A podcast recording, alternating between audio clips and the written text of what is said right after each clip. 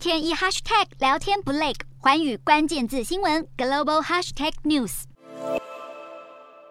伊拉克总理哈德米才刚在二十五日结束了在沙乌地阿拉伯的参访，旋即在二十六日到访伊朗首都德黑兰，与伊朗总理莱西举行会谈。而他接连访问两国的目的是希望当调解人，让长期处于对峙状态的伊朗和沙乌地阿拉伯重新恢复和平对话，缓和敌意。根据半岛电视台报道，两伊领袖会谈后，伊朗外交部表示支持和沙国重启大使馆，并赞扬了伊拉克为促进两国对话所付出的努力。这对于断交六年的伊朗和沙国来说，会是重要的外交突破。信奉穆斯林什叶派的伊朗以及由逊尼派皇室所掌权的沙国，在宗教方面长期存在分歧。近几年的叙利亚与也门战争中，两国也分别支持不同党派。沙国更在二零一六年处死一名什叶派领袖，引发大批教徒暴动。两国因此宣不断交。不过，伊拉克在过去一年中已经为断交的两国举行了五次和平会谈。总理哈德米更表示，距离伊朗和沙国的和解已经越来越接近了。而近期中东领袖为区域和平所进行的会谈不止这两起。沙国王储穆罕默德在二十二日访问一度与自己陷入紧张关系的土耳其，和土国总统埃尔段举行会谈。他们在会后发布声明，决定开启政治、经济、军事、能源以及文化等领域合作的新时代。这代表着沙乌地阿拉伯更加有希望和其他中东国家关系正常化。